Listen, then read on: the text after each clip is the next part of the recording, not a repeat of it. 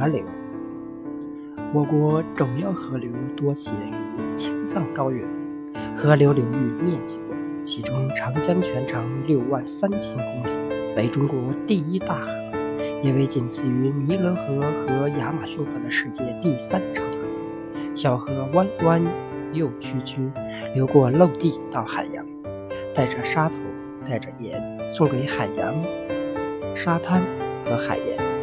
河流为什么弯弯曲曲的呢？河水在两岸流动的速度不同，一边快些，另一边则慢些。河水流速较快的一边，河岸受到的冲击力也较大，泥土也较易冲垮。河岸冲塌了。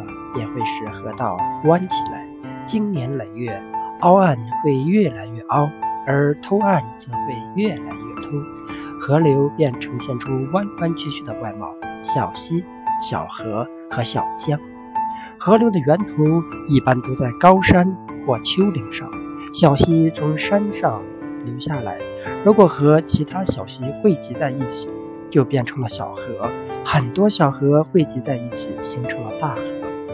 水流大的河，我们叫它江，它们从陆地上流过，流进大海中。